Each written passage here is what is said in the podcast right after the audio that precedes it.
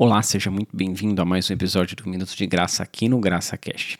O GraçaCast, você sabe, você encontra nas principais plataformas agregadoras de áudio, no canal do YouTube e também nas redes sociais como GracaCast. Não deixe de curtir, compartilhar e enviar esta mensagem para quem você ama. O tema da mensagem de hoje é não a idolatria. A idolatria ela é um problema descrito na Bíblia, e nós poderíamos aqui trazer vários e vários versículos de exemplo, desde o povo de Israel, desde da, do bezerro de ouro, lá quando eles saíram do Egito, até outros casos. Mas como há textos na Bíblia que a gente extrai várias vezes exemplos de boas condutas perante a diversos temas, eu vou trazer aqui um texto que eu já trouxe no GraçaCast, que é o texto da tentação de Jesus.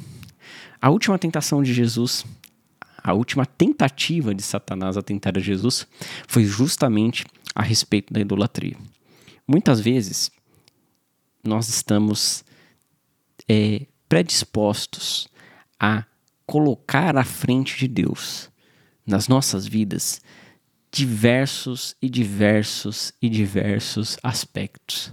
Nossa profissão, nossa família, a ambição por dinheiro, a ambição por posições sociais, a ambições e outras e outras que eu poderia descrever aqui. Até mesmo pessoas, líderes religiosos, líderes políticos. Quando nós, cristãos, temos que seguir apenas o exemplo que Jesus nos deixou. Jesus foi muito claro para Satanás quando Satanás propõe lá em Mateus capítulo 4, né, do 3 ao 11, tem a descrição da tentação de Jesus. Lá no finalzinho, ele Satanás ele propõe a Jesus: "Se proste diante de mim, somente se prostrando você vai ganhar todos esses reinos do mundo. Os reinos do mundo foram me dados e eu os darei. Veja, às vezes a idolatria acontece em nossas vidas sem mesmo nós percebermos, sem mesmo haver uma percepção, uma conduta que fica muitas das vezes, de certa forma, tão inserida no contexto do nosso dia a dia que a gente não percebe. Desde Idolatria a um líder político, a um líder religioso. Minha profissão, onde eu saio todos os dias tarde do trabalho, onde eu saio todo e fico sem a minha família, ou sem mesmo chegar, deixar de ir num culto, seja dominical, seja um culto semanal que tem na sua igreja, por conta do trabalho. Se você é plantonista, se você tem uma profissão que exige isso, não tem problema, não há nenhum problema nisso. O problema é que quando isso se torna um hábito, quando isso se torna uma substituição, quando você está mais vezes com uma pessoa num evento, num lugar, do que servindo a Deus. E não necessariamente na igreja, não necessariamente é, é, num, num lugar para culto, numa célula.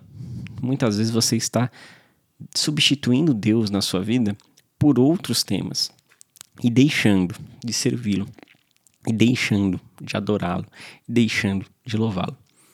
Preste atenção na sua vida. Preste atenção naquilo que você tem colocado como um bezerro de ouro e idolatrado e substituído a Deus. Tudo aquilo que você ama mais do que a Deus é idolatria em sua vida. Nós temos que amar a Deus sobre todas as coisas. E como o próprio Jesus disse a Satanás, respondendo à proposta, ele diz assim: Está escrito: Ao Senhor teu Deus adorarás e só a Ele servirás. É isso que nós devemos fazer.